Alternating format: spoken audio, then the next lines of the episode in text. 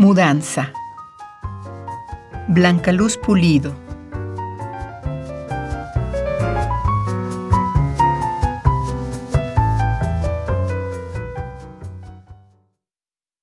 De manera casi imprevisible, en la vida surgen mudanzas como enfermedades que deben atenderse.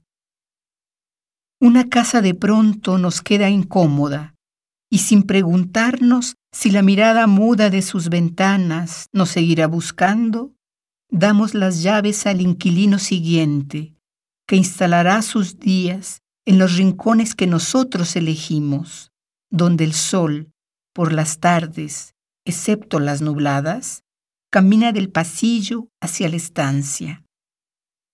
Entre sueños miro al que ocupa mi lugar, mientras me acomodo en las nuevas, inhóspitas esquinas de un cuarto que no me reconoce.